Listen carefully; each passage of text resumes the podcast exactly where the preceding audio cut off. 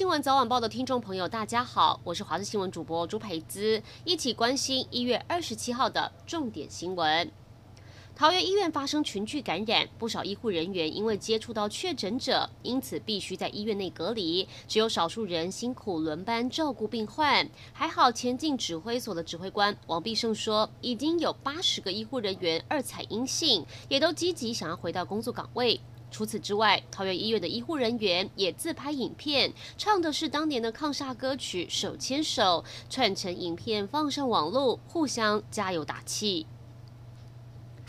天气冷，不少人喝点酒，以为可以暖暖身，但医师说，喝酒暖身根本是错误观念，因为酒精会刺激细胞产生发炎反应，就会有热热跟辣辣的感觉，再加上吃下酒菜食物产生热能，会让人误以为是喝酒发热，但其实根本不是。尤其是有心血管疾病或慢性病患者，天气冷喝酒，要是没有及时做好保暖，身体持续失温，严重反而会危及生命。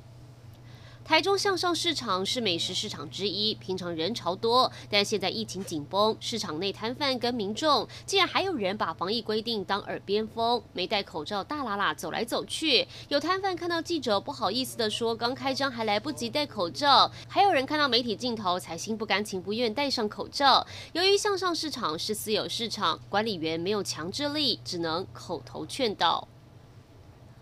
最近清晨常常会有浓雾，甚至到傍晚都还雾茫茫的。其实根据环保署资料，尤其是在南部地区，从今天开始到二十九号，连续三天都被标示红色警示等级，主要是因为东北风增强，使得境外污染物移入台湾，却又散不掉。提醒您，尤其是敏感族群，这三天最好减少户外活动。香港疫情持续延烧。二十六号晚间，香港警方无预警封锁九龙油麻地的三栋大楼，进行强制核酸检测，居民只进不出，受限区域直到二十七号早上六点左右才解封。大约三百多名民众接受了检测，当中一个人确诊。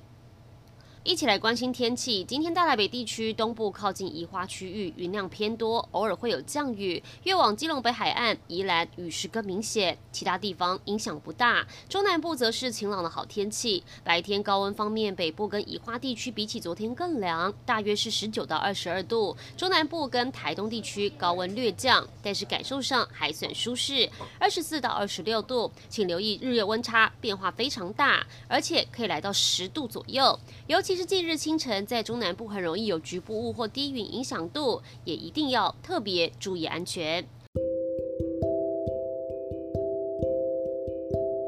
以上就是这一节新闻内容，感谢您的收听，我们再会。